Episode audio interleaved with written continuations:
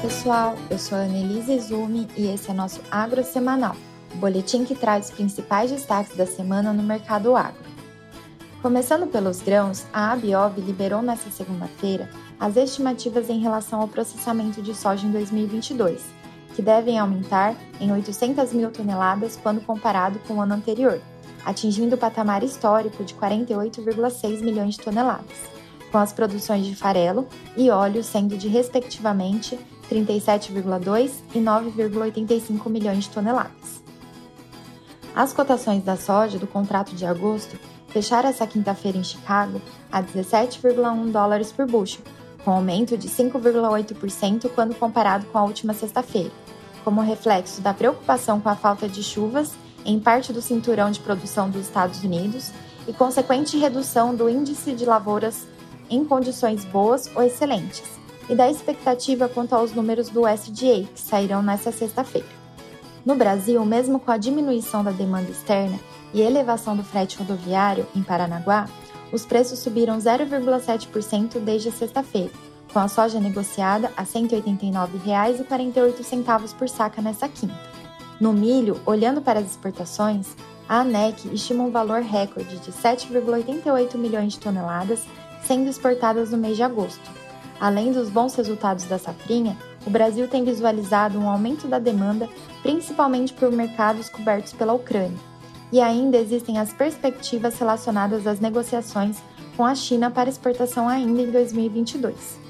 Os preços para o contrato de setembro do milho fecharam essa quinta a 6,29 dólares por bushel, aumento de 3,1% em relação à sexta passada também devido à piora no clima em algumas regiões do Corn Belt e na Europa. As cotações nas praças locais se mantiveram praticamente estáveis. Em Campinas, o milho fechou essa quinta-feira cotado na casa dos R$ 81,94 por saca. Para o mercado de trigo, a preocupação climática nas lavouras do hemisfério norte deram sustentação aos preços da última semana. Em Chicago, o cereal encerrou a quinta-feira cotado acima dos 8 dólares por bushel, alta de 3,7% na semana. Enquanto isso, no mercado doméstico, a baixa procura da indústria sob a perspectiva da chegada da colheita em algumas semanas pressiona as cotações internas do cereal. Segundo o indicador do CPEA, a tonelada do cereal encerrou a quinta-feira cotada a R$ 2.005, queda de 2,6% na semana.